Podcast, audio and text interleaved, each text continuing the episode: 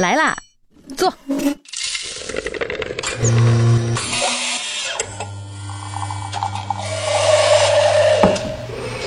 您的半拿铁，请慢用。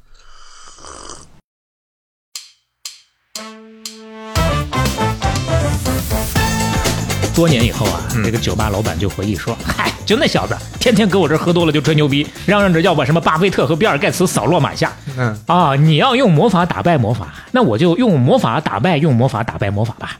啊，简单的说，就是用魔法打败打败魔法的魔法，什么什么乱七八糟的？就是给你营造一种高级感。哎你看他啊，大眼睛、高鼻梁、身材苗条似仙女，唇红齿白体透香。哎，你再看他英俊潇洒、相貌堂堂，比阿兰德龙有魅力，比施瓦辛格体格棒。为什么？那都是穿我们家的衣服显出来的呀。你说你的型号全不？你只有偶数号。那你让单眼皮的人怎么想？你的颜色也很单一。那你让双眼皮的人怎么想？哎呀，这跟我小时候想的也，十八岁的时候，突然有一个什么 首富啦，举起了阿迪达克的鞋，阿迪达克是什么鬼？太激动了，所以说左脚阿迪达克，右脚是奈斯。对，哎，very nice。哎，我们我们俩疯了。是是在说啥都不知道在说啥。半拿铁第四十期打板开始，各位好，我是肖磊。我是刘飞，不容易啊，不容易。四十七也算是一个整数，是并且呢，今天也算是一个小小的结束。结束在哪儿呢？咱们前面谈鞋服已经谈了很久了，很久了啊。其实本来是打算在永普季之内把它解决掉的，哎，没想到内容有点庞大。啊，再加上中间呢，我们确实有一些不一样的情况啊，所以说今天算一个小小的结尾。其实扳着指头想一想，呃，差不多也能够猜到我们从巨头的角度来讲该说哪几家了。今天呢，我们先从一个比赛开始，来，这是服不服全球富豪榜夺榜大赛。服不服？福布斯吗？这是。对，嗯二零一四年的八月份，嗯，当时一个叫做阿曼西奥奥特加的老头儿就在这个夺榜大赛上宣布，嗯，服不服啊？我不太服巴菲特呀。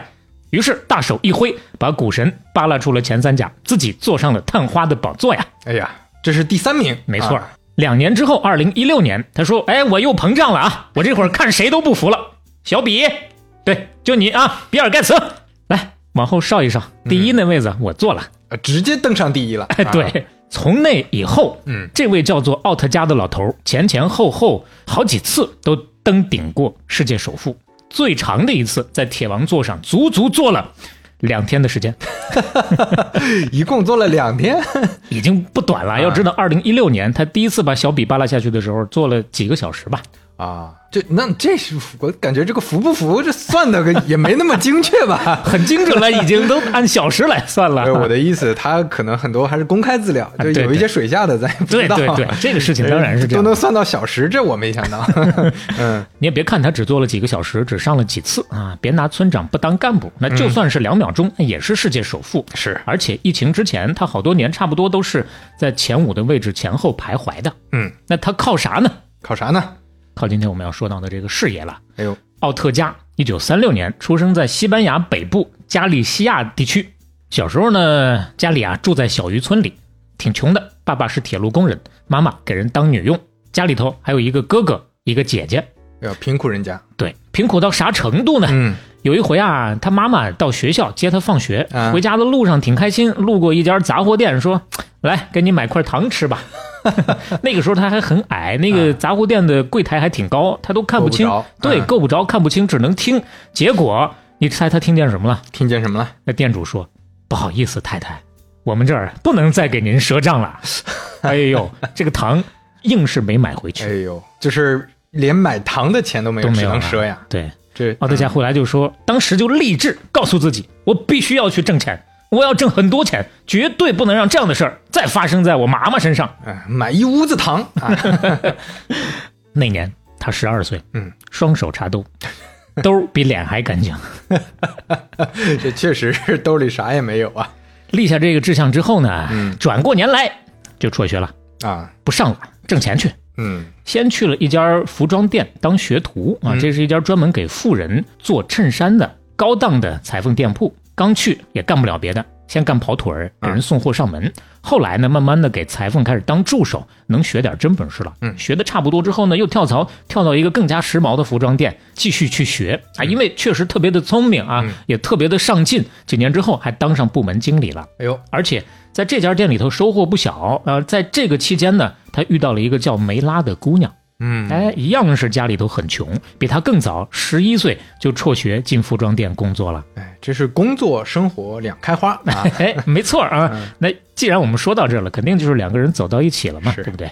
走到一起的过程当中呢，俩人也挺爱思考的，一边打工一边就发现，哎呦，这卖衣服挺赚钱啊！一件衣服从生产到出售，中间好几个环节，这利润可是打着翻儿的往上走啊。嗯，这有朝一日我要是能从这当中赚到那么一波钱，不是挺好吗？那就可有糖吃了。其实各行各业不都是这样吗？只要环节一长，那哪一个环节不得赚钱？那不赚钱怎么会有这个环节呢？嗯对不对？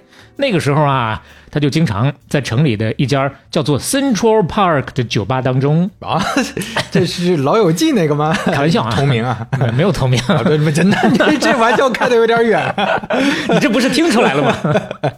就在这个酒吧里，就是嗯就经常是那种场景，哎，啊就跟几个朋友啊是，大谈特谈创业经，将来我当老板，我就要怎么怎么着，怎么怎么着。这听起来像中关村的车库咖啡 啊。没错嗯，多年以后啊，嗯这个酒吧老板就回忆说：“嗨，就那小子，天天搁我这儿喝多了就吹牛逼，嚷嚷着要把什么巴菲特和比尔盖茨扫落马下。嗯，这俩人是谁啊？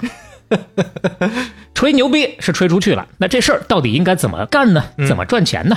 来看看他的第一桶金是怎么赚的啊！嗯，当时他们那个店里头流行一种高档的睡袍、睡衣呀、哎呦，哎，款式特别的时髦，很多人呐，就用尤飞经常说的那个都馋哭了。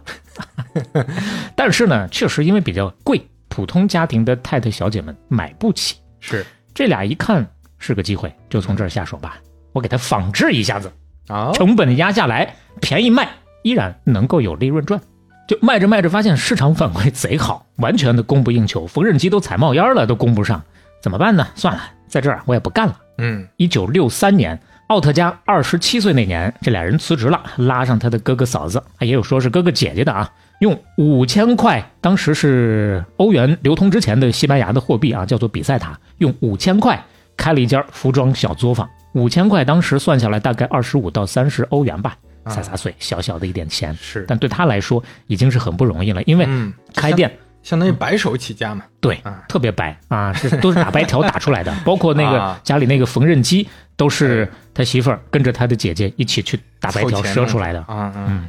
当然，因为买卖好嘛，所以说慢慢的这摊子生意啊撑起来了，也开始给别的品牌做代加工了啊，就跟这个波司登高老板一样，跟这个雅戈尔的李厂长一样。其实咱们今天讲到最后一期，慢慢前面的所有的这些个品牌的路数啊，我们就可以一边讲一边做一个对比，做一个收束，做一个总结了。嗯基本上大差不差，都是那几条路，只不过是前面我们也讲过，从产业链的不同的环节开始发端，一点一点的把全产业链给拿下来做嘛。是，靠着这个生意，十年的时间，小作坊慢慢壮大，拓展了几间纺织厂。原来呢，一共就是家里头三四个人，到现在十年以后五百人了，而且有专门的设计团队，衣服卖到全欧洲。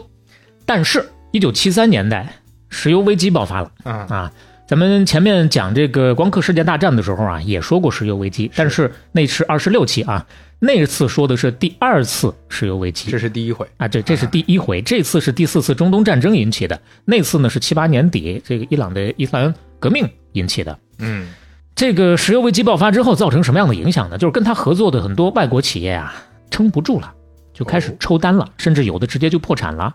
最重要的是一家德国公司，全部跑单，损失惨重，嗯差点儿他就因为这一单没挺过来。哎，要不你说这上下游，它大家紧密之后，这个链条多了也会出问题嘛？对，是，你就像咱们大陆企业里头，果链很多靠苹果活着的，但凡苹果那边有点风吹草动，说这个我不产了，或者说它已经不是我的供应商了，你再看股价蹭蹭的往下掉。是，所以这次呢，搞得他险些就十年道行一朝丧啊。那有了这一次的教训之后啊，痛定思痛，我谁也不靠了，我自个儿来吧。嗯开始拓展自个儿的事业版图，还是前面咱们讲过的很多品牌的路数，我做自己的品牌，我自产自销，起个啥名儿呢？嗯，那个时候啊，西班牙有一个电影叫做《希腊人佐巴》，挺火的。啊这个左巴是个啥形象呢？就是嗯大口喝酒、大块吃肉的一个性情中人。啊，嗯性质好汉。啊，对，啊就是好汉。汉，对，一性质一上来喜欢手舞足蹈、弹琴唱歌啊，扔个球啊，骑个独轮车啥的，这还跟上期串上了，硬串了。硬串。哎，没听的大家可以去听听上期啊说到了香农啊。嗯。一方面呢，这个电影很火；另一个方面呢，这个男主角演左巴的这一个也是一个明星，奥特加也是他的影迷，特别喜欢他，所以哎，我们就叫佐巴吧。嗯，但是特别不巧，就离他们家这个服装店不远啊，有一家酒吧，就 赶在他之前把这个名字给用了。啊，啊，一想那不能重了吧，搞得好像是我们是他的分店一样。对，所以说就改一改吧，嗯，就把佐巴呀，嗯，拼写这个 Z O R B A 是这么一个佐巴，嗯，改了改，呃，去掉了个改改的跟他有点像，啊，就叫 Z A R A 哎，说到这儿，大家就知道了啊，就是 Zara Zara 哈不见了。，Z O R B A 和 Z A R A 怎么看都感觉没有什么相像啊，这是 咋改的呀？所以说坊间还流传另外一个说法，啊说这名字不是那么来的啊，是怎么来的呢？说他们这个名字是来源于他们俩度蜜月的时候去了一个克罗地亚的港口，叫做扎达扎达尔 Z A D A R，、看起来似乎最起码跟这个 Zara 稍微的像一点。是，但是能看出来，他起名字的时候是思考过，就好记啊。这个在各个国家的语言里可能也比较好发音。对，就四个字母嘛。啊啊，你说到发音了嗯，用西班牙语啊，大概应该怎么发呢？是萨拉，中文其实写出来是萨拉，啊，英姿飒爽的飒，哦，它有一个官方的译名是吧？对嗯，更接近它的原名，但是大家都习惯叫 Zara 了，我们就按 Zara 说，好吧哎？嗯，一九七五年的五月十五号，第一家 Zara 的门店在西班牙拉科鲁尼亚中央大街上最有名的百货商店对面开张了，那这个地段还是可以的。好地段呀，嗯，而且是个好时间。哦，为什么？因为这一年，西班牙独裁首相弗朗西斯科·弗朗哥去世了，胡安·卡洛斯一世登上王位，开始君主立宪，开始民主改革，算是结束了西班牙长达四十年的独裁统治。嗯啊那是有利于这个市场繁荣是吧？啊，对，老百姓的穿搭品味有了一个大解放，嗯啊，开始有渴望了，觉得我要弄点缤纷的颜色，我要弄点时尚的款式，嗯，刚好 Zara 把这个缺口给补上了。而且像刚刚我们说的，如果他取名的第一个原因确实靠谱的话，那个左巴那个形象又跟现在大家渴望的这种解放哎。是契合的，是，所以说呢，既有好名字，又有好时间。嗯，这是天时地利嘛。对。嗯，七五年第一家店开了，十年之后，一九八五年，在 Zara 的基础之上，他们就建立了 Inditex 集团。现在 Zara 的母公司其实是 Inditex，嗯，呃，西班牙语的全名翻译过来啥意思呢？叫做纺织设计行业。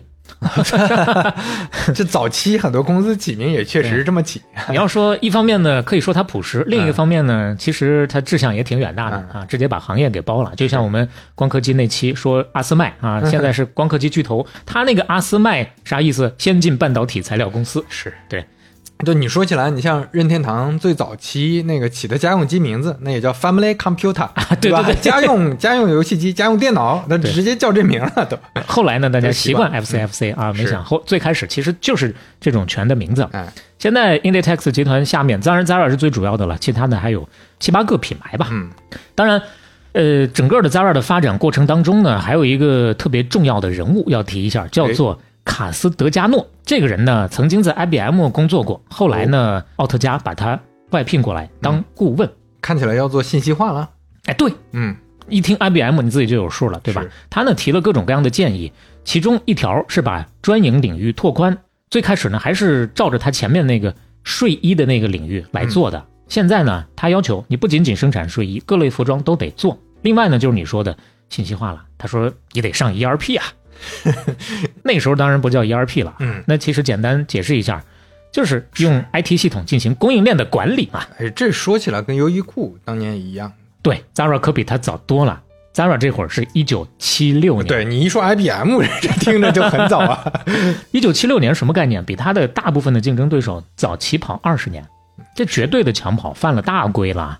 你就说起来前前些年互联网行业最火、最繁荣的时候，那很多互联网人都说互联网加、互联网改造传统行业。是这其实人家传统行业搞数字化真搞得好的，几十年前就搞了。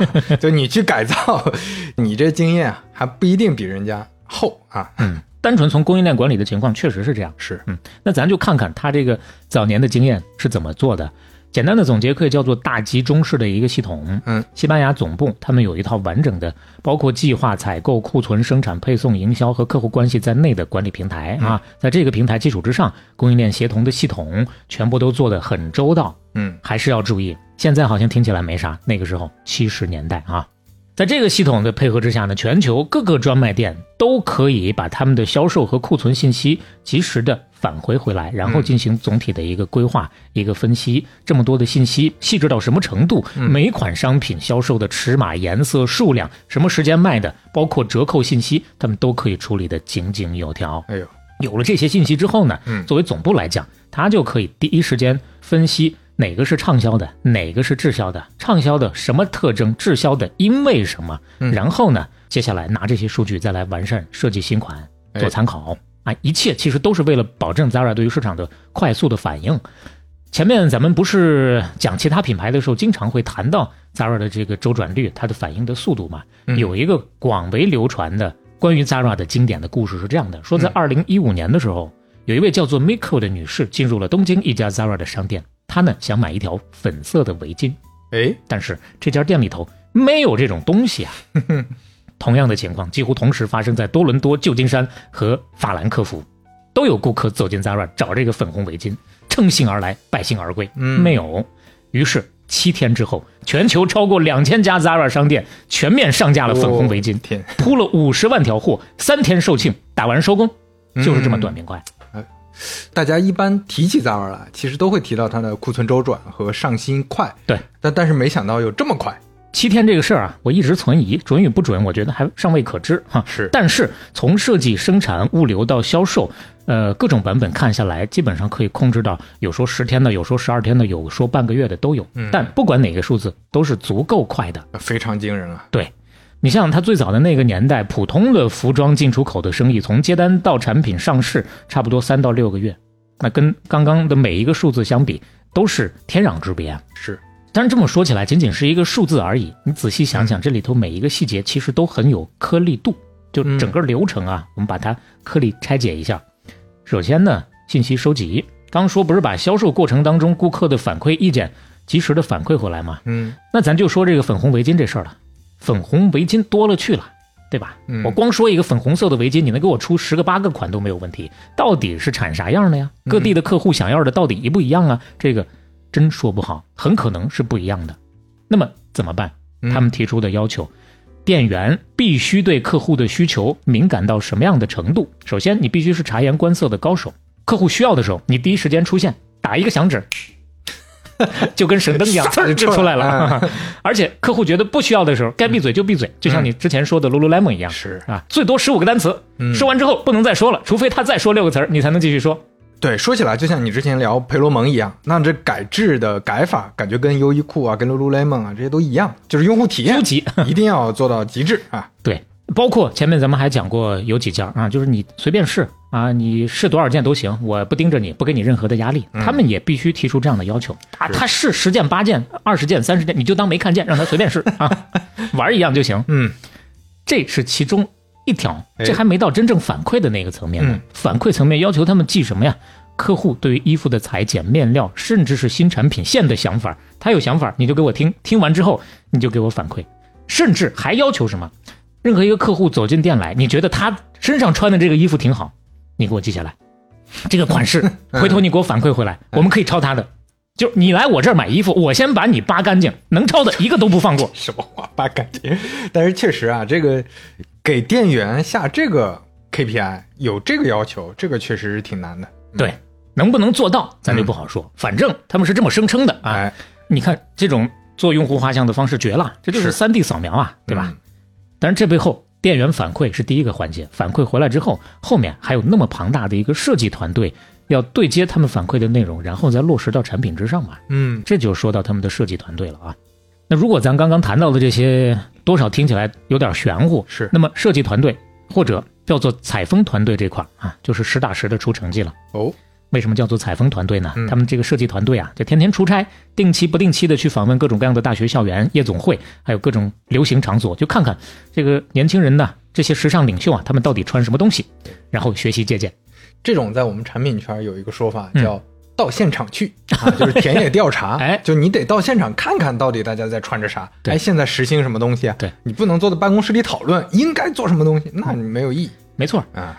一方面呢是看现在流行的，但是它再快，现在流行的等他看到之后，稍稍的还是有点滞后了，哎对不对？它能不能再快一点呢？嗯，可以。除了刚刚说到的这些地方之外，还有一个重要的场所——各大时装周、各大秀场。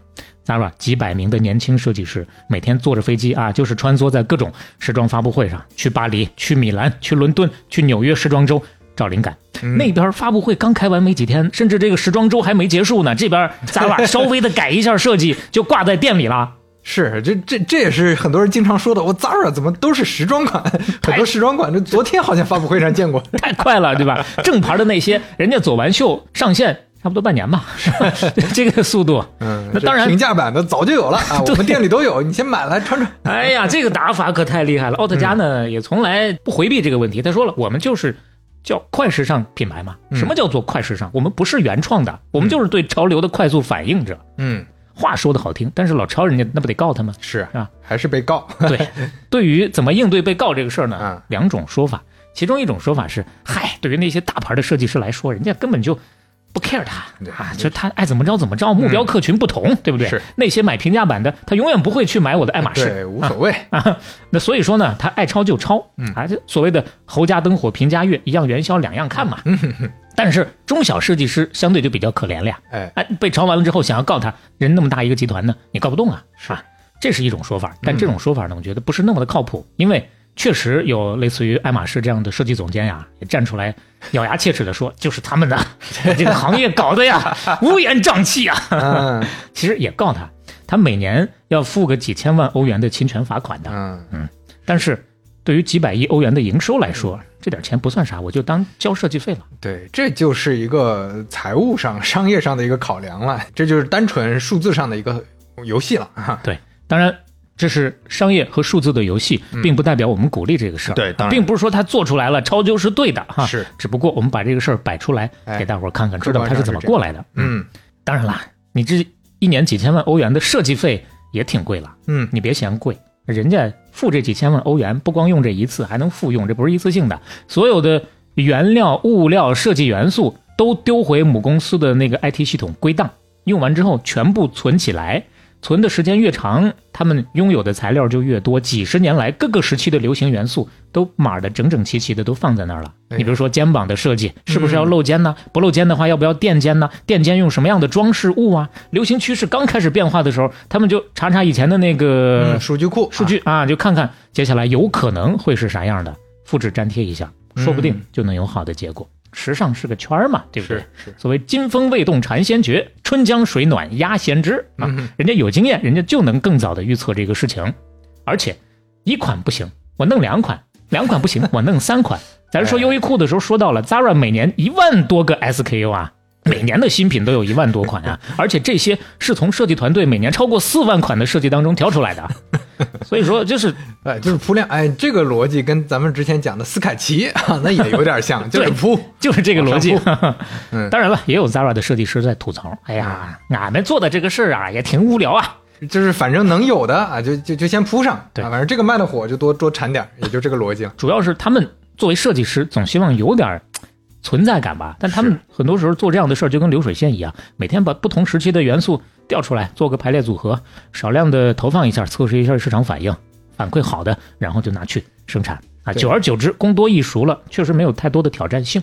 这就是两种学派。你从产品上说呢，一种就是字节派。那你说字节，很多产品经理就 就私下里吐槽说：“哎呀，这没啥存在感。为啥？因为你稍微讨论到一身，说，哎，这个方案里边用户怎么想的，怎么思考，不重要啊做实验，一二一二三四五，A B C D E，咵上去实验啊，最后看数据就行了。是，还有一派呢，就是你像那个 Patagonia 这种，嗯或者说张小龙这一种，那就是我觉得这个对，对，用户就得这么用。我必须带你走，啊就像乔布斯一样。对，我觉得这个是用户需要的，那我就定了这个方案了。这其实是两种思路。那当然，很明显，后一种思路里啊，做产品设计的这些人的话语权或者存在感会强一些。是啊，当然也更难一些啊，能够走出来的几率会更小一些。嗯。嗯，那相比来说，Zara 的这些设计师，毕竟他们还年轻，在这多积累一些经验也可以。Zara 的设计师平均年龄二十六岁，嗯。相对年轻，而且他通过这样的方式能够降低单一设计师对于整个品牌的影响力。是，哎，我不用太依赖你，我没有那么大牌的，对。有，但是相对比较少，更多的还是这种工具型的。对你到时候你厉害了，那我还留不住你了，这可麻烦。其他品牌就会有这样的情况。是，嗯，嗯你看设计师这个方面，他用的相对比较克制啊，不会去花太大的价钱，花太大的成本。嗯但是在模特这方面，他完全是另外一个思路，选最好的，嗯请大牌模特，毫不疼钱。为啥？就是给你营造一种高级感。哎，你看他啊，大眼睛、高鼻梁，身材苗条似仙女，唇红齿白，体透香。哎，你再看她，英俊潇洒，相貌堂堂，比阿兰德龙有魅力，比施瓦辛格体格棒。为什么？为什么那都是穿我们家的衣服显出来的呀。哎，所以你看这思路也完全不一样。就像有一些品牌其实是专门找那些比较普通人的做模特，嗯啊，就我凸显出来，你穿上我的衣服也能显得怎么样？是但是很多人看了 Zara 的这个海报，哇，这个好，然后买回来一看，这个买家秀和卖家秀怎么差 这么多呀？但你不穿上，你可能就体会不到这个，是所以他就想给你营造，嗯你来我这儿，你不需要花太多的钱，就能跟这些大牌的模特一样时尚。你来吧，麻溜的掏钱啊，嗯，还不掏，还不掏，还有招儿，怎么说？在门店上玩花活。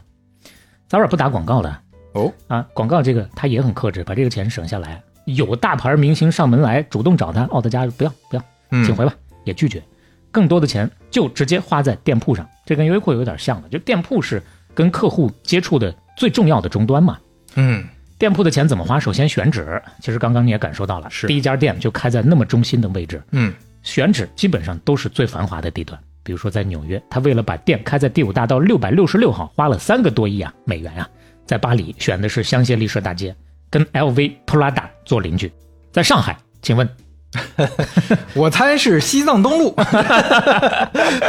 嗯、啊，对，隔壁的南京西路。南京路，他进入到中国是在零六年的二月份。那第一家店上海南京西路。啊，呃，为了开在最繁华的这个地方，他卯足了劲儿，足足等了一年的时间，哦。应该是等上一家到期吧。嗯。选的这些地方好处在哪儿啊？地段显出它的身段，基本都是挨着那些奢侈品的店，嗯。招牌直直的就对着他们，跟他们打。就是年轻人刚逛完那些买不起的大牌，一转身一看 Zara，哎呦，这设计也不比他们差呀，是这这么便宜，怎么这么值啊？跟不要钱一样啊！这便宜确实是超级便宜啊。那还不抓紧买？而且你不抓紧买，过了这村你就没这店了。嗯一般它是不补货的，没了就是没了。这是 Zara 刻意一直营造的一个叫做饥饿营销，也不为过。他们都是小批量生产，啊是 SKU 多，但是每一批就产一点儿。如果这款上架一周表现不好，立刻下架。嗯就算是热销款，最多不会超过一个月的时间。嗯真的就是错过就买不着了。啊，那真的是追着时尚走。那时尚以月为周期。对，真正的他的客户买多了之后呢，大家都有这个习惯了，知道过了就买不着了。那看见之后就立刻习惯性。的来逛一逛。而且整个的这么转下来，多 SKU 短平快，能够有效的降低它的库存积压的风险，就尽量的少打折，一年也就是个两次的集中打折。Zara 的平均售价比较坚挺，差不多平均下来是原价的八五折，呃，它的同行呢六到七折的水平，所以它整体打折没有那么的多啊。嗯，他再打折就打没钱，就真的不要钱了。对我第一次去 Zara 的店里，真的挺吃惊的。就小时候不懂事儿，就看这个门口这个牌子这么大，这占地这么多，嗯，海报上这么对吧？这感觉时装周的感觉，进去一看一百块钱，嗯一百也过便宜了，对吧？有一百的单品，有一百的有一百的单品 T 恤什么的，然后两百对吧？嗯，这是呃，说到哪儿了？对，说到门店花钱啊，花在这个地段上，哎除了地段上，还花在装修上，对吧？哦？你刚刚也说了，一看这门店这么高大上，嗯他同样不惜钱的是，会花重金聘请著名的橱窗设计师，并且呢，给人家充分的发挥空间，你就给我整活儿就行了。你比如说某天你可能会惊奇的发现，哎呦，Zara 的橱窗啊，被搞成了一个农场，里头有活生生的兔子和母鸡在散步，活活生生的，活的。嗯还比如啊，再过一天，可能橱窗又变成了一个港口，里头还有真的小船，啊，这就下多少功夫？是他们有一个橱窗设计的宗旨，叫做“七秒一米内，惊喜十米外”。翻过来讲，惊喜十米外，你隔着十米一看，哟，这橱窗牛逼，嗯我就一下就被吸引了，我得走过去看看。嗯但是走到还差一米的时候，它很多的细节就显示出来了。啊这一米你得走七秒的时间，你才能看明白。又不一样了，走对近了，哎，对这个有意思。哦，一方面在门店上花钱比较多，嗯比同行多；另一个方面，还有一个环节它花的比同行多，就是生产运输成本这个方面。Zara 呢有二十多家高度自动化的大工厂，这些工厂只做染色和裁剪，因为它的量大了之后，它会大量的囤原料，甚至是没染过色的布料，然后哦根据及时的反馈，这批我要染什么色，那批我要染什么色，所以啊染色这个事儿、裁剪这个事儿自己来做。为什么这两道自己做呢？因为这两道程序，先进工具跟人之间有明显的一个速度的差别，用工具嗯效率更高，并且更准确。但再往下的那个真正的去缝的那个环节呢，算是人力密集型的，全部外包，在它的周边五百家小工厂，甚至家庭作坊，把最后这个环节负责起来。基本上嗯周边周到什么程度，都集中在方圆两百英里的范围之内。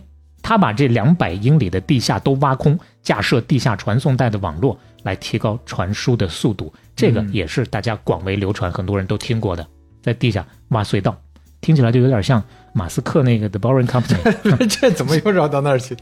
那个超级高铁啊。对，嗯嗯，但目前为止，他试的那个超级高铁还是开着特斯拉的车在里面跑，是啊，还没有达到他最终想要达到的那个目的那。还比较远。嗯对，这是整个的制衣环节。嗯那么制成成衣之后呢，有特别精细的物流网络，以惊人的速度直达全球各地的门店。他在西班牙有一个九十个足球场那么大的仓库，商品是按照全世界不同门店的订单需求自动分拣，然后呢装箱打包送走。他有两个自己的航空基地，欧洲以外的商品全部走空运。为啥说运输成本高？高在这儿了。但是高有高的道理，走空运三天之内可以保证送到店铺。当然还有终端到了之后，不管是叫最后一百公里或者叫最后一公里，那个会有物流公司来帮他完成。整个过程出货正确率百分之九十八点九，基本出错的概率不大。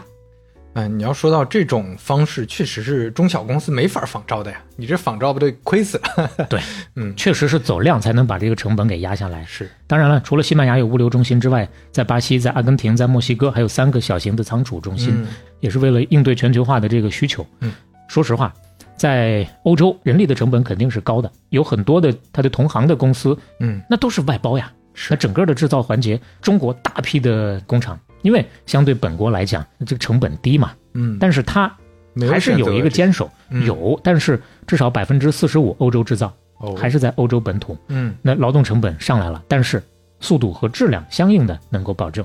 哦嗯，当然质量的问题呢，可能也就是欧洲相对好点儿啊，在中国这边啊，经常也会出各种各样的质量的问题啊。一会儿我们会简单再说一下。嗯所以说总结一下它的关键词儿：第一，时尚嗯，啊，能跟上热潮。反应快是啊，抄得快啊。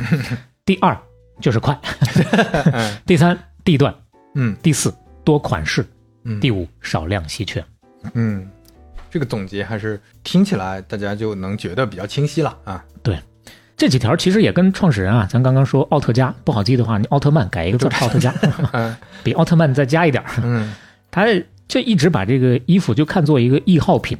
他说：“我衣服啊你不能说拿来当收藏的，你就跟喝酸奶、喝面包、吃个饭一样的。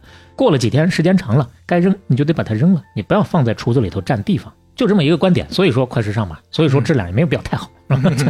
说说这个老头吧，奥特加嘛，今年算起来八十七岁了，其实一直很低调。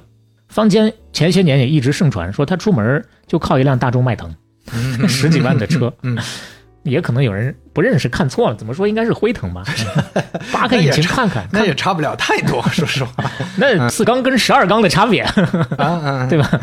另外呢，他一直都没有自个儿的办公室，没有办公桌，甚至没有台式电脑，因为小学就辍学了，他可能这些他也玩不转，嗯一直都是在类似于工作室里头啊站着指挥他的服装帝国。哎，这有意思。对嗯，而且低调到什么样的程度，几乎从来不接受媒体的访问，哦连名片都不印。说是嗯千禧年之前，他的照片从来就没有在媒体上出现过，一直到零一年，他的 Inditex 母公司上市了，没办法了，嗯，必须要拍一张正式发布的照片，才拍了一张。哎，看看这张照片，哎呀，有点那个教父》电影里那感觉啊，这 也是白手起家的嘛，而且这个整个长相其实挺有那欧洲南部啊那个三大半岛上的人的感觉啊，你虽然他是伊比利亚的，但是有点亚平宁的那种感觉。是是是是，嗯，说到哪儿了？啊？低调啊，嗯。就是因为这么低调，当年有去访问他公司的投资者，把他跟员工就搞混了。啊、可能逮着一个员工，哎呀，老板奥特，老板你好，那边哎，你是少一少，少一少，结果是他。所以说，从这点也能看得出来啊，他不是类似于刘景正那样的，呃，优衣库老板那样的特别强势的。是，那跟马斯克比，那就就这完全不一样了。对，那《道德经》里面有说呀，队长，太上不知有之，其次亲而誉之，嗯其次畏之，其次辱之。啥意思？最好的统治者，老百姓都不知道他的存在；嗯其次的统治者，才是老百姓亲近并且称赞他的。嗯，再往后，畏之、辱之，我们就不用解释了啊。是那他大概有就有点这个不知有之的这个意思了、啊，无为而治的感觉。对，就跟隐形一样，确实能做到对外界隐形，不光对外界隐形，对老婆都隐形。嗯，八四年的时候啊，哦，当时四十八岁的奥特加跟女下属生了个孩子，嗯。孩子两岁的时候，老婆才知道这个事儿，嗯。结果就是媳妇儿没了，啊，他的夫人叫罗萨利亚梅 拉，就没了，没了。这这是媳妇儿确实没了，就是跟他离婚了，因为这个事儿果断离婚，从此一别两宽，各奔天涯。嗯，他媳妇儿也很厉害，你看嗯。她老公西班牙首富啊啊，曾经也是世界首富啊，是，说分就分，那绝对能够做到过往不恋，当下不杂，未来不赢啊。虽然离婚了，但是呢，他还是 Inditex 的第二大个人股东。嗯，你说对，当年毕竟起家开始，对，他是合伙人呐，他不是那种阔太太呀，对吧？手里头握着这么多股份呢，嗯我要看你不顺眼，我给你使点绊子，我挟天子令诸侯，嗯够你喝一壶的。但是人家既没有一哭二闹三上吊，也没有暗搓搓的埋炸药啊，嗯就没有干涉集团的正常发展。声明一下啊，也是仅做展示，不做评价，不是说这样就好啊，我们就应该什么什么三从四德、忍气吞声、换位思考、发展共赢，凭什么呀？对吧？嗯，这出轨的是你，对吧？我要闹，那也是我的权利。是那只不过呢，他选择了这样，并且更呢，体面的，对啊，也得到了一个不错的结果。嗯咱刚说了，他不是那种养在深闺的阔太太，哎人家自个儿也是有本事的呀。离开 Inditex 之后，卖了一部分的股份，然后拿着这些钱开始事业第二春，去做了各种各样的投资，搞酒店、搞渔业、搞医药、搞信息技术都有涉猎，嗯，一举搞成了西班牙女首富，哦，而且一度在福布斯自主创业女富豪榜上位列全球第一，哦，相当励志，是是。为她鼓掌。厉害，而且这位啊也是很低调，他们一家人都很低调。嗯，呃，因为他儿子是先天残疾，哦，可能有一些精神方面的疾病，嗯所以说他也办了一些公益组织、慈善团体，包括基金会，去帮那些生理或者心理存在缺陷的人融入社会，也帮贫困地区发展。那其实就有点像麦肯齐的那个意思了，嗯贝索斯的前妻嘛，嗯，也是投入公益事业，对。但是很可惜，他一三年脑溢血去世了，嗯，当时六十九岁。哦，万贯家财留给了女儿。嗯，现在他女儿是西班牙女首富。嗯去年啊，二零二二年，老头儿奥特加也算是正式完成了集团的二代交接，他女儿接任集团主席。哦，但是，这个女儿不是那个女儿。啊，另一个，嗯对，奥特加呢有两个女儿，刚刚说的那个女首富是跟前妻生的大女儿，嗯现在接了 Inditex 集团的是他跟后来这个老婆生的二女儿。嗯，大女儿名叫桑德拉，也很低调，走在路上根本看不出来是个大老板，是个女首富。老二叫做马塔，跟大女儿差了十几岁吧，嗯。但是画风多少就有点不太一样。嗯。咱们来说一下这个老二，虽然说八六年就离婚了啊，但是一直到零一年，奥特加才跟马塔的妈妈结婚，就中间呢隔了哦十好几年的时间，也就是说，一直到十七岁之前，她都是一个私生女的身份。嗯，但是呢，小的时候，这个他爸妈对于他的身份保密保的还挺好的，他自个儿也不知道自个儿啥家庭。虽然说自己都不知道。对，哎呀，这跟我小时候想的也，十八岁的时候，突然有一个什么首富来说，哎呀，其实你是我儿子呀！我告诉你，谁没想过这个剧情呢？是不是？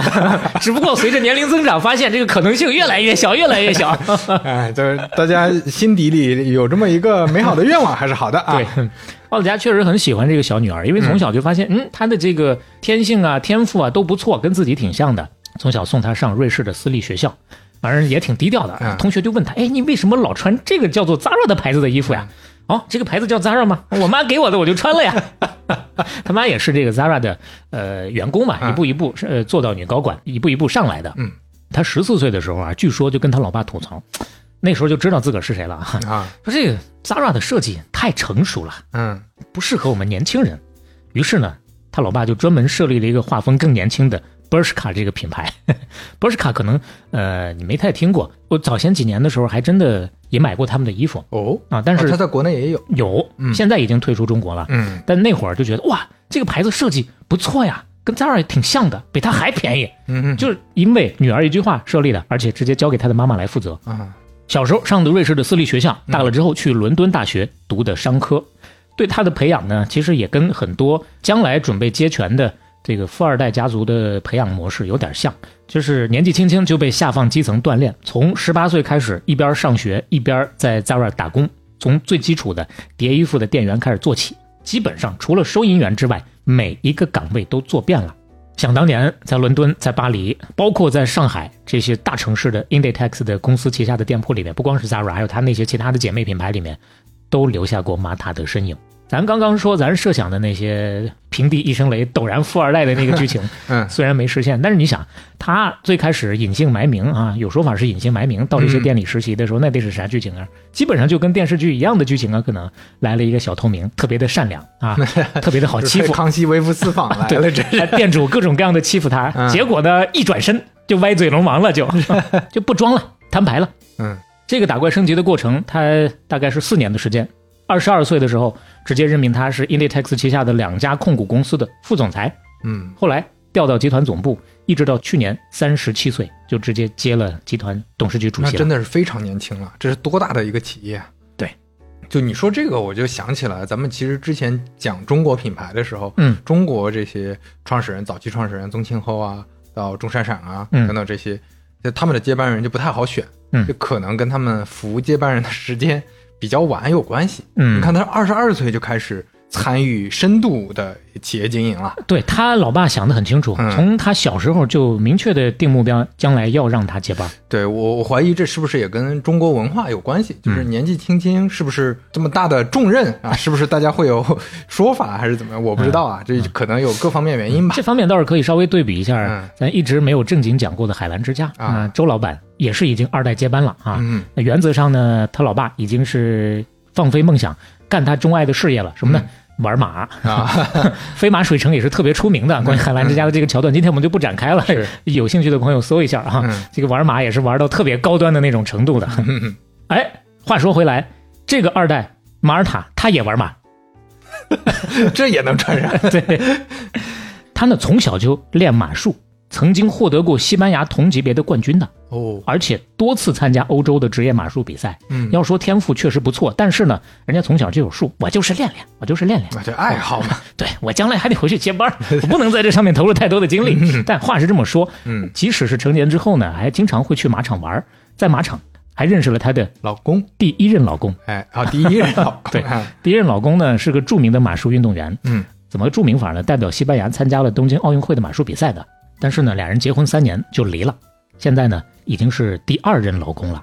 第二任老公说起来也算是个企业家吧，啊，嗯。算是个青年才俊吧，而且结婚的时候特别热闹，嗯。哎呀，轰动整个西班牙，大办特办，持续两天的世纪婚礼，就流水席的那种感觉，嗯，耗费了超过两千万欧元哦，来办这个婚礼。那算下来快两亿人民币了，钱怎么花的呀？咱就看几个细节啊啊，请了华伦天奴的创意总监设计了四套新娘礼服，光在这四套衣服上就花了超过五十多万欧元。嗯，你虽然相对两千万显得没有那么多，但是四套衣服五十多万欧元，你想吧，就穿两天啊，对，而且就这还不够啊嗯，就害怕婚礼途中万一出现意外怎么办呀？这么贵的衣服，直接拿私人飞机把这创意总监连带他的团队直接接过来，嗯搁我这儿随时待命。嗯，而且私人飞机不光接这个总监，大概四百多个宾客，不少都是拿私人飞机接过来的。完了，现场你再看啊，场地里头的这个花艺装饰是同样找的世界顶级花艺大师负责的，就为了有好效果，从比利时运了三百棵树到这个场地里头，直接种出一片森林。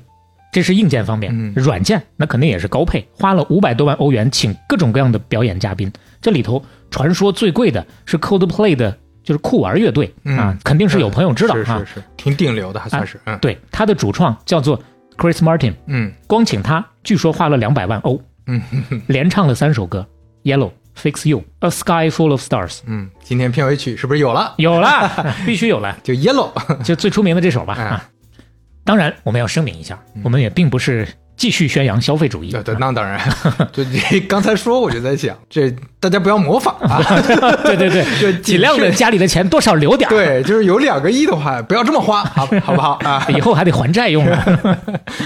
但话说回来，他这么能花，难道就是一个万二代纨绔吗？嗯，二代纨绔他也接不了班儿，对吧？那当然，其实呢，马塔私下里啊也是非常低调和谦逊，还有踏实的啊嗯，这也是接触过的人反馈回来的。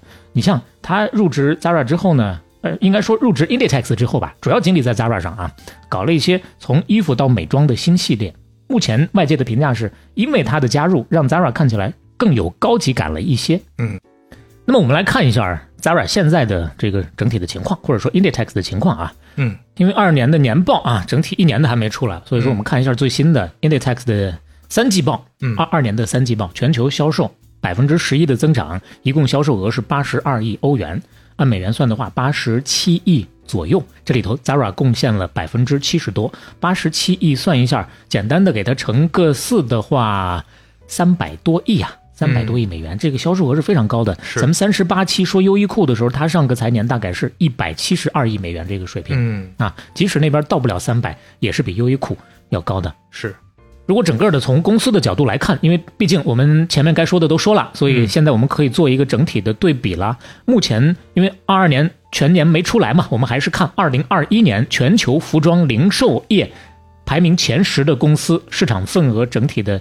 一个对比。嗯排名第一的全球份额百分之一点七的，就是 Inditex。一点七，对啊，所以市场集中度也是很也没有也没有，有多高的啊，这是最高的。嗯第二的是我们三十八期说到的优衣库的母公司日本迅销百分之一点六，再往下耐克百分之一点五，就嗯，服装零售企哎，业。都是追着就差个零点几啊，对，这是前三名。再往下呢，H&M、Gap、阿迪达斯，后面那些认识的不多了，啊。我们就不一一的来讲了。嗯。看起来很牛啊，嗯，二一年整体的数据是最好的呀，但是在中国呢，整体来看就没有那么好，算是正在走下坡路。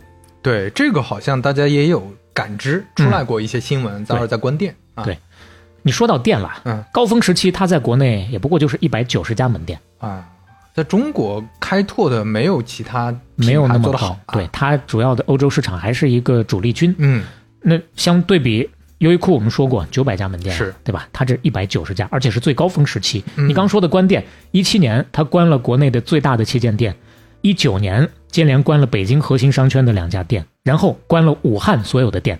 二一年初还有一个大动作，刚刚我们说的那个比较便宜的那个副品牌 Bershka，包括它在内，一共是三个 Inditex 的旗下的 Zara 的姊妹品牌关闭实体门店，仅仅保留官网和天猫旗舰店这些电商渠道。嗯结果也没撑太久，这是二一年的事儿。嗯到了去年二二年七月份，线上也停了，这仨牌子彻底退出中国市场了，嗯买不着了。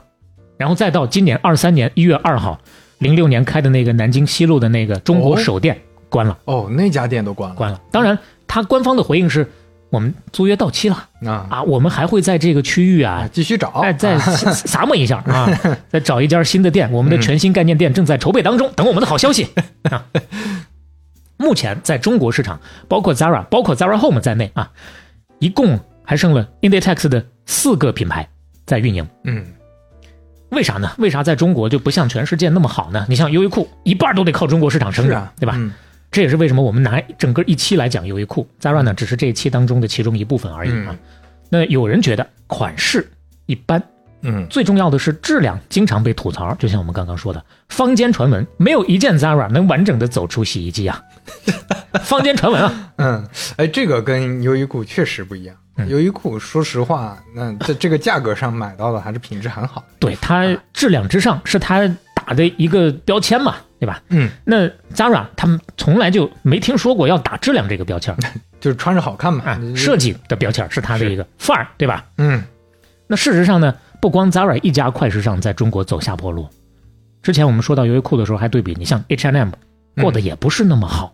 在去年六月份的时候，H&M 关了上海淮海中路的一家旗舰店，嗯那是他进入中国之后开出的第一家店，二零零七年开的。由此，我们就来说说这个牌子吧。来，首先，它是一个瑞典的品牌啊，嗯可能平常有些朋友不是那么熟。是啊它的创始人叫做埃林·佩尔森，嗯本身是做销售的。二战之后呢，他跑到美国去玩儿一看，哎呀，这个美国人好时尚啊！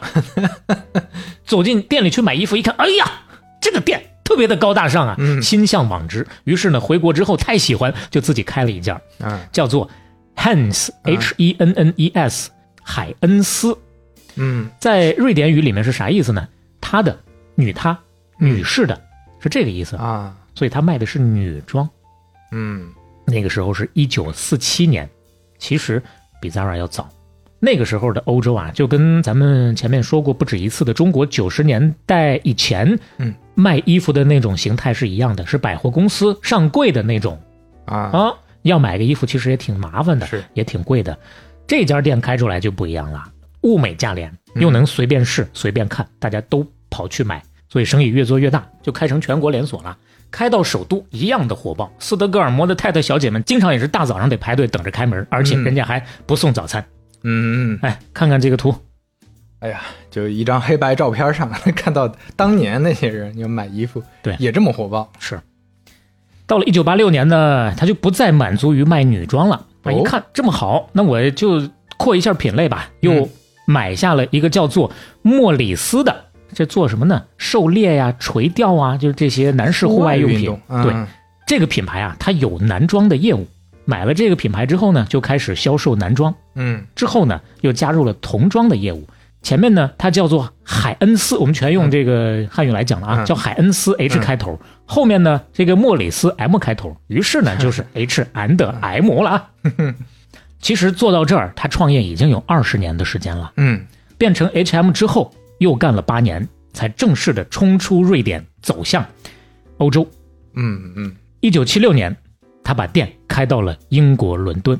到了这个时候，一代就基本上歇下来了，二代出场了。啊，二代特别早，毕竟创业太早，对嗯，这个二代，这个儿子才是关键人物啊。哦埃林·佩尔森的儿子叫做史蒂芬·佩尔森。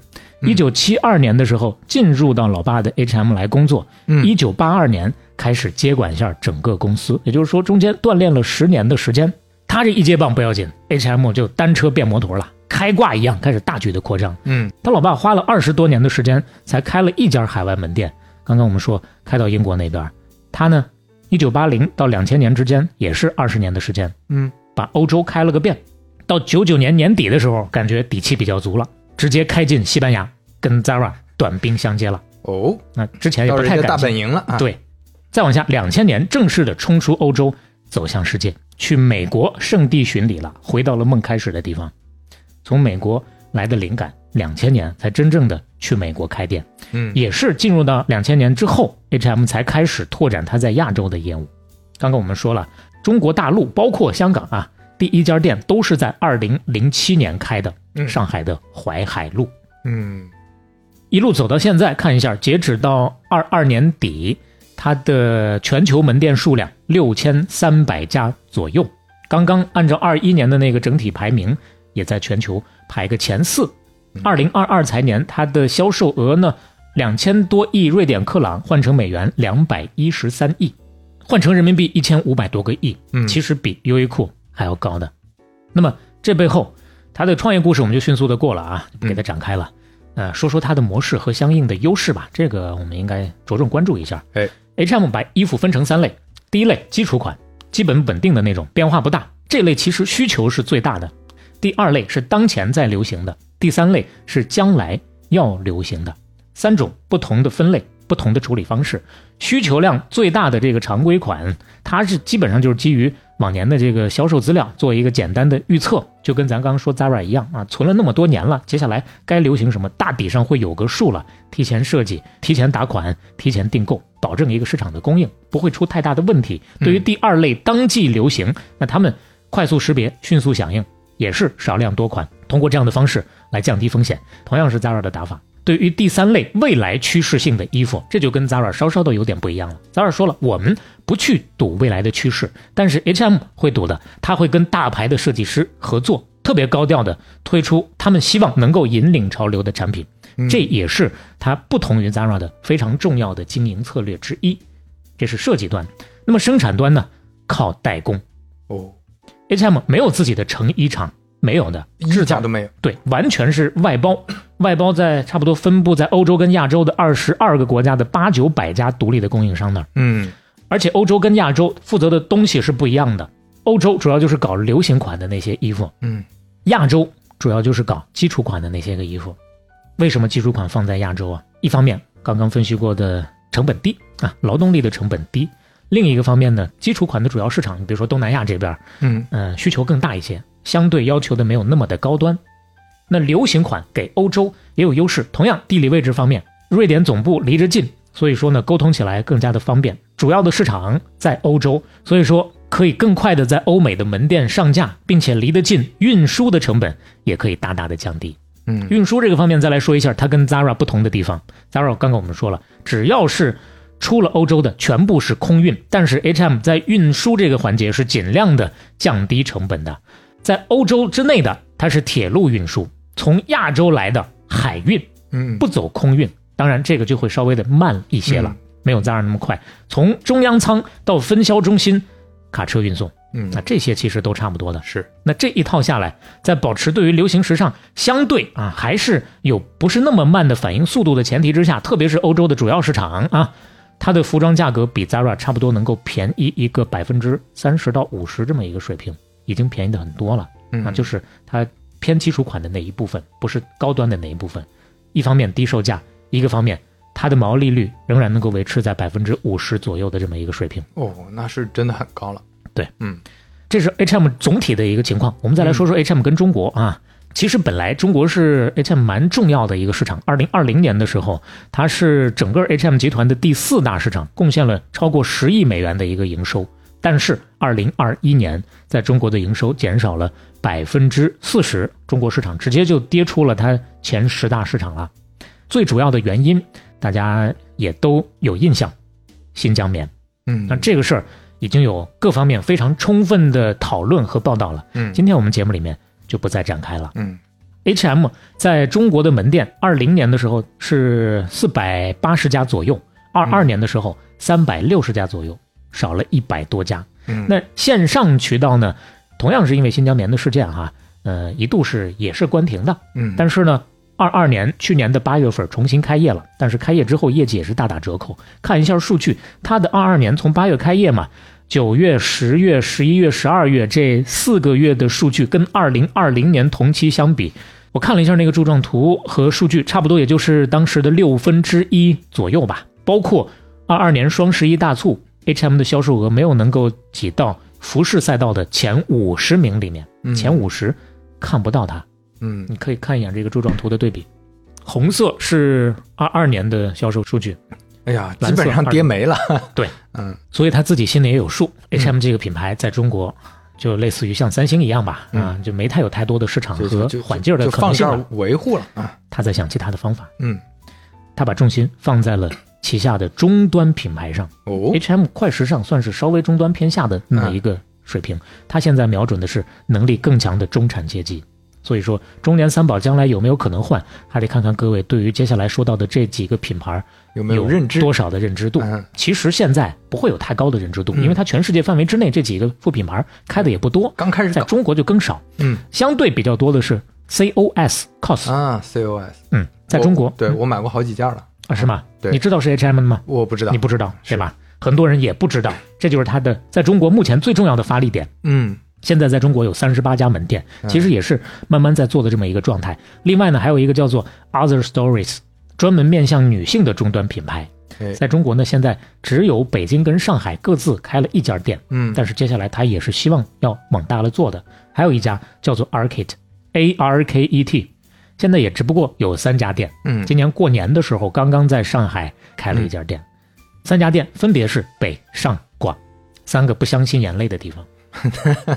嗯，黑吉辽是三个不相信喝醉的地方，这个梗请参照三十六期红帮裁缝，这连梗都要串来，这 太丧心病狂了。对对对，一方面呢是 H&M 这个牌子目前看可能不一定有喘息之机了，另一个方面呢，它其实也是想填补一下快时尚到奢侈品之间这么一个巨大的中产的缺口，对，这个 gap 啊。嗯，接下来说说 gap，来来可以啊，全球前四大的快时尚品牌，嗯，优衣库、Zara 或者说迅销、Inditex、嗯，H&M，最后就剩下 gap。就是 Gap，讲完它，我们就圆满了啊。哎，gap 美国牌子，嗯，耐克之后好像还真没正经说到过美国牌子。是，一九六九年创立的，在加州旧金山创立的。一九六九年那个时间，正好是加利福尼亚反文化动乱时期。说起来，那是一个让无数美国年轻人狂热的年代。在失业率增高、经济出现滞胀的情况之下，这 滞胀。啊，那个滞胀。啊对，停滞。对膨胀，膨胀，嗯，年轻人们走上街头，倡导校园民主、妇女解放、宣扬和平。在摇滚音乐会上，人们高声呐喊，砸碎吉他，渴望挣脱一切传统的文化桎梏，表达自己对于现状的愤怒与不满。举起了阿迪达克的鞋，阿迪达克是什么鬼？太激动了，所以说左脚阿迪达克，右脚是耐克，哎，右脚是奈斯，对，哎，very nice，哎，我们我们俩疯了。这这在说啥都不知道在说啥，那 Gap 的这个为什么要说刚刚这段背景呢？因为 Gap 的这个名字的灵感就是源自那个背景之下特别叛逆的嬉皮士的年轻人。哦他真的想表达这个含义，哎，他就想表达代沟的那个意思啊。有个鸿沟，对，年轻人跟什么老父亲、老母亲之间的这个代沟。嗯当然他是嗯希望说，我能弥平一下两代人之间的代沟，用我的衣服，两代人之间是不是能够架起一个桥梁啊？啊，哎，大家都能穿我的这个衣服。嗯，他卖什么？卖牛仔裤。嗯，我觉得他在中国就可以宣传一个场景，就嗯 gap year、啊，就现在 谁都想要个 gap year，谁都想要停那么一会儿。gap year 没有，gap month 也行，gap month 你就大家停一个月也行，现在就真的是停不住啊。Gap 的时候就穿它。嗯那这个品牌到底最开始为什么要创立它呢？嗯当时四十一岁的加州房产商人叫做唐纳德·费舍尔，嗯他是一个牛仔裤迷，特别喜欢穿牛仔裤。当时美国最出名的牛仔裤差不多是 Levi's 李维斯。哎，从李维斯推销员那儿买了好几条，哎呀，特别开心，回家关上门，谁也不让看，开始试啊。结果呢，试了一圈，这些裤没有一条合身的。啊，那光看的时候以为这个号合适，没有一条合身的，就拿到旧金山的两家百货店去想换货，结果呢也换了一圈，没有合适他的型号，号都不断全。对，但是回家转头又一看，他媳妇儿人家买鞋的时候，从另一家鞋店里头啊，能够特别快速、特别准确的就买回一双尺码特别合适的鞋，那边特别全。他作为一个商人，很敏感的就察觉到这里头有商机呀、是，我买不着，别人也买不着啊，这就是一个 gap 呀，一个空白呀，嗯嗯我必须把这个 gap 给它填上。哎。我开一家店，就把这个号做的特别全，谁来都能买着。嗯。于是乎，第一家 gap 的店，他跟他媳妇儿在旧金店，在旧金山就这么开出来了，旧金山店旧金旧金山的商店啊，就这么开出来了啊嗯。它的定位非常清楚啊，嗯就刚刚我们说了，缘起是这样的，所以说你一进门你就必须要以最方便的方式能够找到最满意的牛仔裤。适合自己的，他喜欢李维斯嘛，嗯费了九牛二虎之力，说动了李维斯，拿下了代理权，啊要来了最全的牛仔裤的型号，全部码出来摆一溜，男女老少、高矮胖瘦都有，挑吧，随便挑。嗯当然，除了全之外，他的店里还有一个跟别家不一样的特点，嗯，他除了卖牛仔裤，还卖唱片和磁带，这也是叫什么生活方式店了，是吧？然后这迎合年轻人吧，啊啊哦，对，年轻人的生活方式嘛，对对对吧？？嗯他呢就把牛仔裤跟这个唱片直接都挂到墙上，不用模特了啊，有模特不重要，全部挂到墙上。嗯你挂到墙上就随便的凹造型了，凹一个虎虎生风，凹一个恍如隔世，凹一个一日千里，熬一个寒鸦浮水，司马倒船蹄都可以。可以，你去了，导购也不管你，也是咱们前面多次讲到过的了。嗯特别自由的嗯对，而且无理由退换。哦，优衣库后来才想到这一点，嗯可能就是跟他学的。嗯优衣库很多都是跟他学的啊，所以说就这么几个特点嗯往出一结合，立马就打爆了。很多年轻人有的时候见面之后，哎，要不要去那个地方？去去买点好东西去，去买点好东西。这什么鬼？这 这要干什么？这是违法犯罪的事感觉好像就是这年轻人要去溜个冰啊，是怎么着？对，跟当年说你有 freestyle 吗？一个意思。对，真的就当时就变成了年轻人要去 Gap 买衣服的一个暗号了啊。嗯年轻人这么捧场，仅仅一年的时间，他的销售额就卖出了两百万美元，可以说很成功了。三年的时间开出了二十五家店，速度也很快。开到二十五家，大而思变。哎呀，唐纳德啊，看李维斯也觉得不够顺眼了。嗯，你看看啊，最开始的时候觉得他特别好，现在再看，你说你的型号全不，你只有偶数号，那你让单眼皮的人怎么想？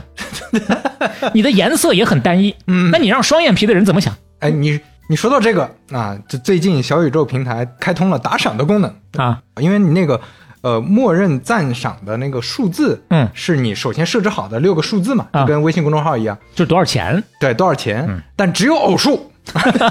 我就跟小宇宙的运营说，为什么只有偶数？你让单眼皮的人怎么想？对啊，单眼皮的人就不开心。呃，但是这个赞赏功能可能现在 iOS 还没发版，咱们上线的时候不一定发版，大大家看稍稍的等一下呃，对，嗯知道有这个功能就行。啊是我们也不推荐大家就很有钱的有两个亿的朋友就把两个亿都给我们啊对对，这个不推荐大家留下一个亿还债。啊，是是，那说回来吧，嗯，做大了就觉得李维斯也不顺眼了，怎么办？我自己搞。嗯。一九七四年找来了一群设计师，按照他自己的喜好，他本身是牛仔裤的资深爱好者嘛，能有各种各样的要求提出来，嗯。从小到大配齐各个型号的牛仔裤，开发不一样的颜色，红橙黄绿青蓝紫，谁吃彩莲当空舞啊？这就自立门庭了。嗯。自立门庭就不光是一个店面啊，这有自己的品牌了呀。这是七四年有了自己的品牌了，七六年很快的时间在两家交易所上市，哦。从设立到现在也很快，七年的时间上市了。是那真的很快。从此就打破玉龙。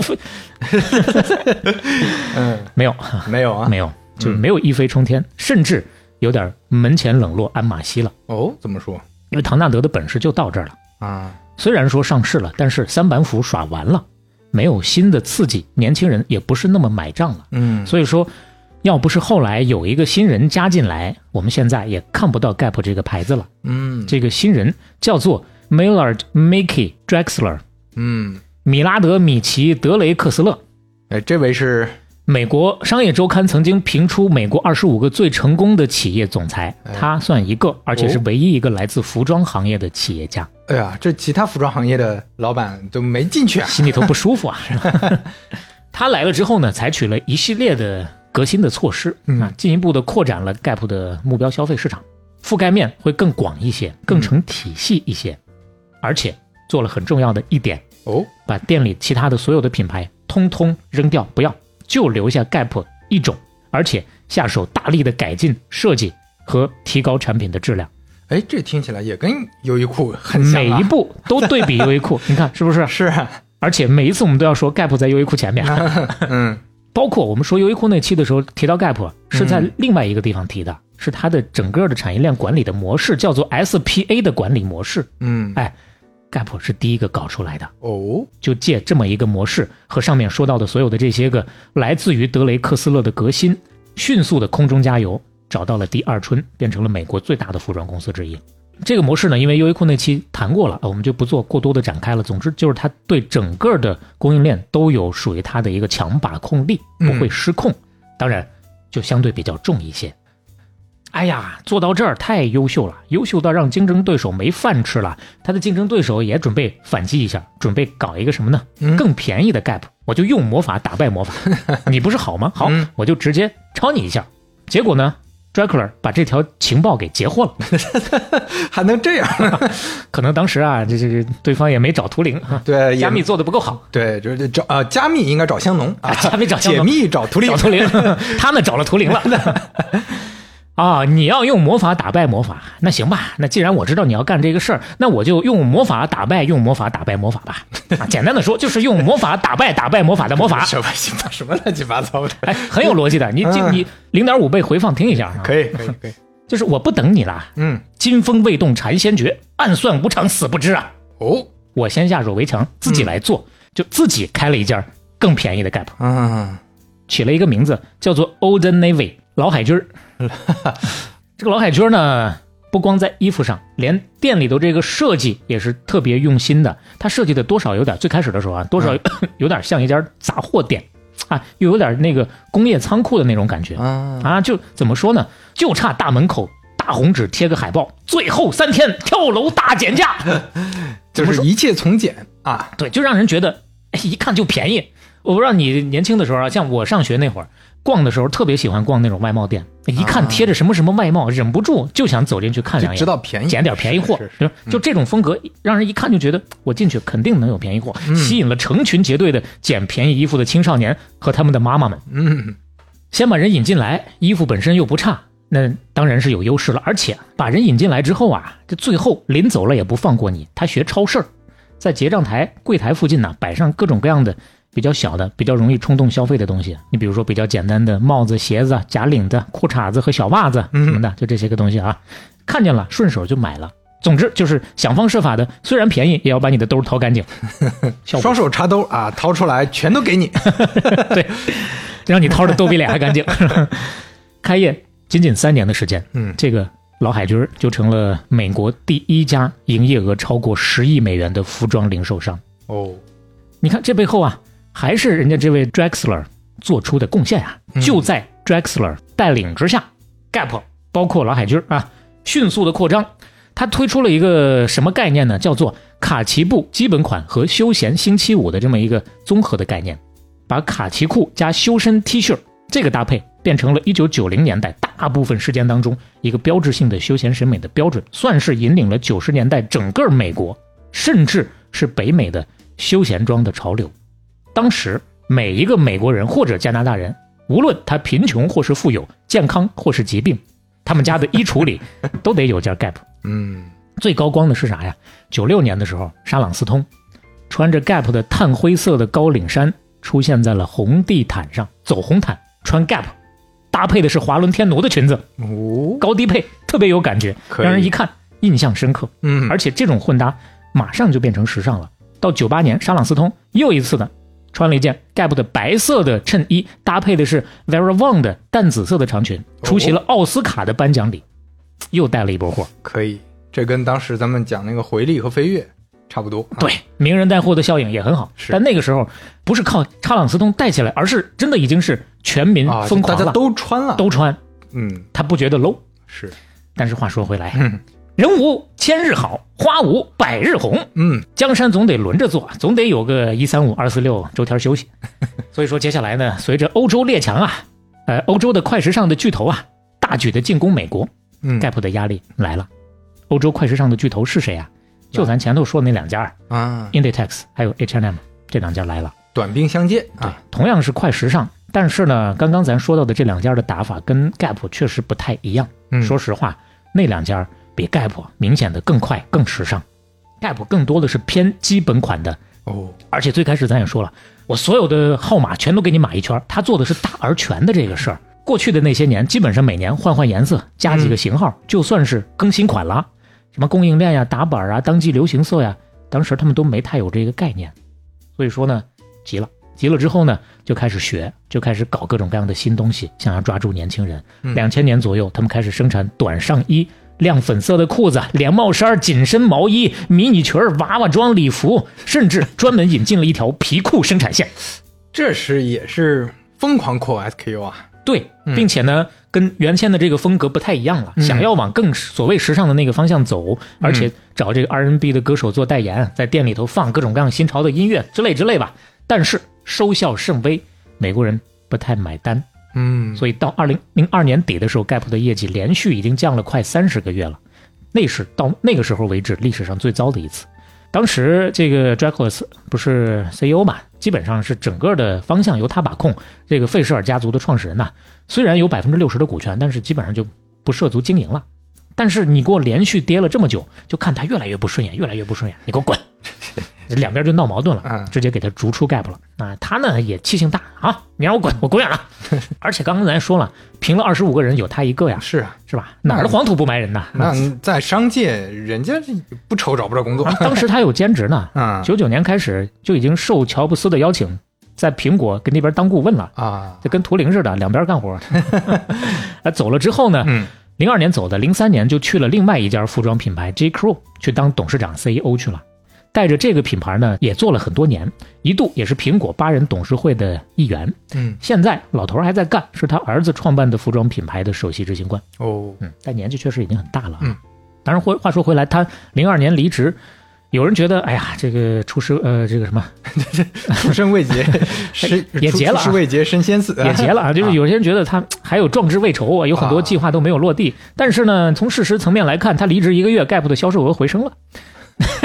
这怎么说呢？虽然说反应链条应该没有那么快，嗯但 Gap 能拿这个事儿说事儿嘛，对吧？但是在过往后的很多年，Gap 确实存在一个问题，就是这个高管换得太快、太频繁，啊，没有一个太长期的明确的一条路线，是在本土发展的也不是特别好。嗯所以说呢，又寄希望于亚洲市场。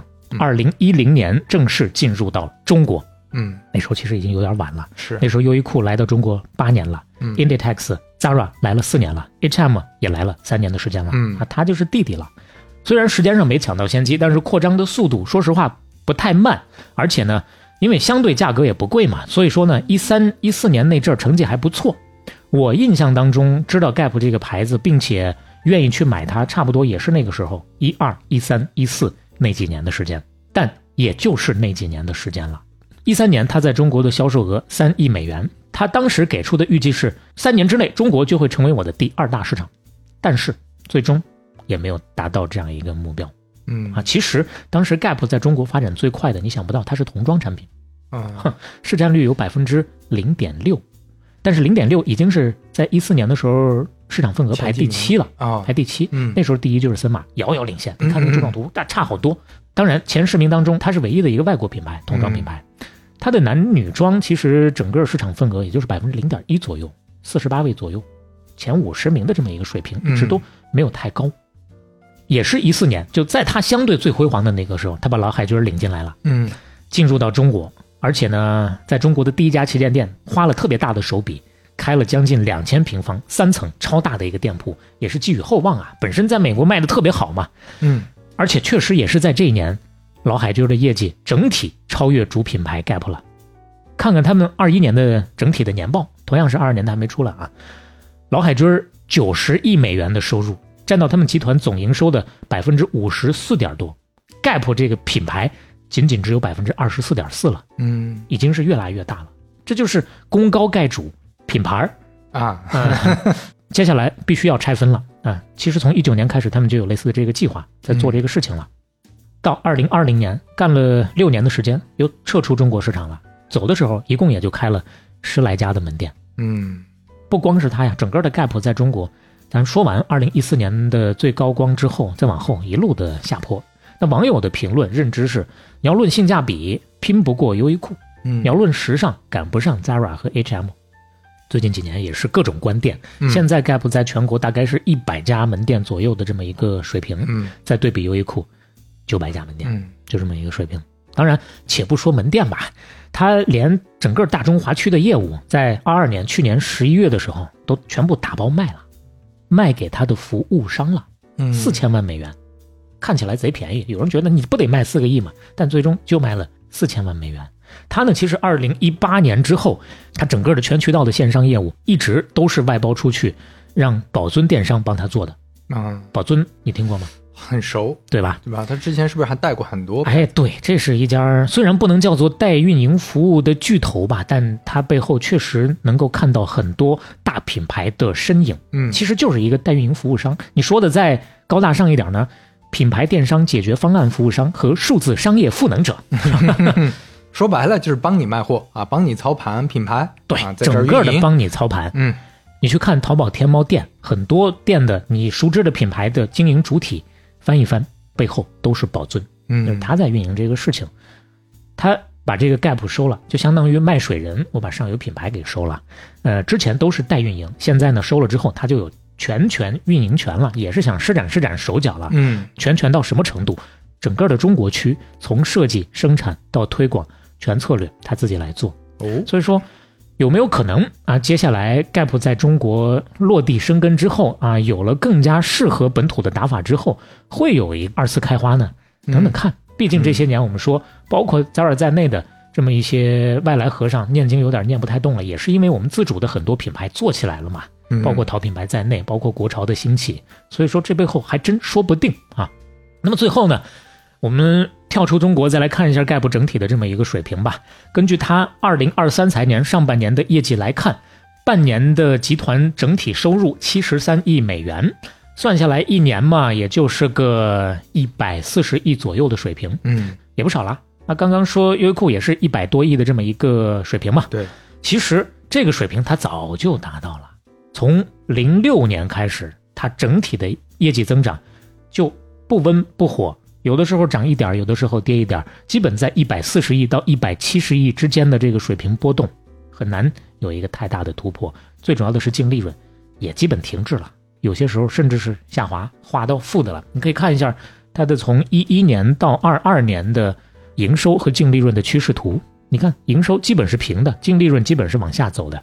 嗯，这其实感觉还是挺危险的一个境况啊。十几年的时间呀、当然，话说回来，大家都觉得它不行了，但是从另一个层面负面来讲，嗯十几年的时间，它最起码还在这个水平上，不像大家想象的，它已经彻 突底然垮了，对啊，没有彻底完犊子。嗯嗯从二一年的整体的排名来看，刚刚我们说过，二一年的整体排名，在零售行业的市占率来看的话，它还是排在全球第五的哦，，H&M 还第四。是瘦死的骆驼与马大的，对啊，可能跟大家仅仅从中国区的想象来看，不是体特别一样。感来看是不一样的。嗯嗯当然，第五归第五，趋势不太一样啊。嗯，你像前面我们多次讲优衣库，它的整体趋势，你觉得它还是向上的啊？包括 Inditex、Zara，虽然在中国可能稍微受点影响，全球的趋势依然是向上的，营收、利润都是向上的。但是 Gap 这边就总觉得暂时看不到太多希望的这种感觉。为什么呢？这背后它的产品风格一直都没有做出太大的一个改变。在美国那阵儿啊，跟年轻人搭边搭了一下，觉得不太行之后呢，又改回来了，又回到最原始的那个基本款的那个嗯大框架之下。中间也尝试过再去做联名。你比如说，它中间雇了什么呀？咱刚刚说过 H&M 的那个 COS 那个品牌，COS 的那个品牌啊，他一二年的时候就把一手把这个 COS 这个品牌带起来的设计师给请过来当创意总监，但是，一五年人家不干了，人家走了。嗯接受《华尔街日报》采访的时候就说了，不行啊，Gap 这个公司从来不是设计导向的公司，设计师在这儿处处受限。这就跟今天我们说的另外两家嗯 Inditex 和 H&M 嗯，就不太一样了。最起码他们在设计上还是下功夫的。对他们还是以设计著称的嘛，不管它有多少是原创的元素在。嗯所以福布斯杂志曾经有一个评价说，Gap 是未来最可能消失的五个时装品牌之一。哎呦，当然，这个评价，对，嗯这福布斯给出的结论啊，嗯全球来看，接下来怎么走，时间来证明吧。我们嗯现在就说到这儿为止。那说到这儿，整个的鞋服我们就阶段性的画上一个句号了。嗯然后嗯往后再说，估计三年五年之内可能 够。哎，这个 flag 也不能立。嗯呃，基本上从刚刚最开始的时候我们也讲过了，虽然起家的时候可能是从产业链不同的地方，不管是生产端还是嗯销售端开始，但最后都是整个链条，我哪怕是不像 Gap 这样的 SPA 的模式啊，嗯我全链条都有强烈的把控权，那也是肯定都要涉及的，从品牌端入手开始做大做强的。整个的套路，如果过往的这些期刘飞讲的这些，再加上我讲的这些，大家顺下来的话，出去吹牛逼应该够用了。对，最后听完就是这个目的。我觉得大家学俏皮话比比学的这些商业知识还要多，那这些，张口就来，芝麻掉到针眼里了。哎呀，大家要不把这些能够整理一下，吹吹牛逼也够用了。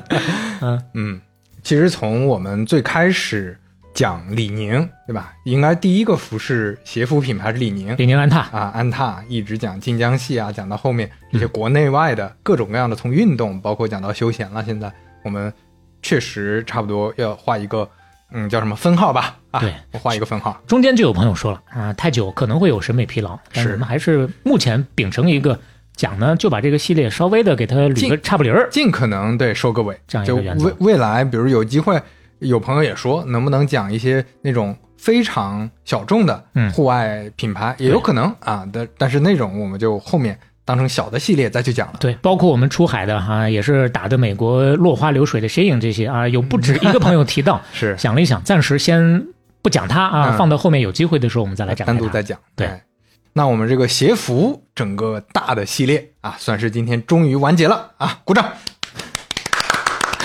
接下来就可以把更多的精力 哎投入到人工智能，投入到以人工智能开篇的互联网史话系列了。对并且小小的预告一下啊，嗯下一期的互联网史话的片头啊、呃跟上一期那种所谓的史诗感、大片感还是能保留，但是又有一些小小的不同，哎大家期待一下。是，如果你喜欢啊，哪怕仅仅喜欢这个片头，也可以顺手转发给你的朋友。哎，如果喜欢半打铁的话，欢迎在各个平台小宇宙、苹果 Podcast、喜马拉雅、网易云音乐、Spotify 的平台订阅和收听我们。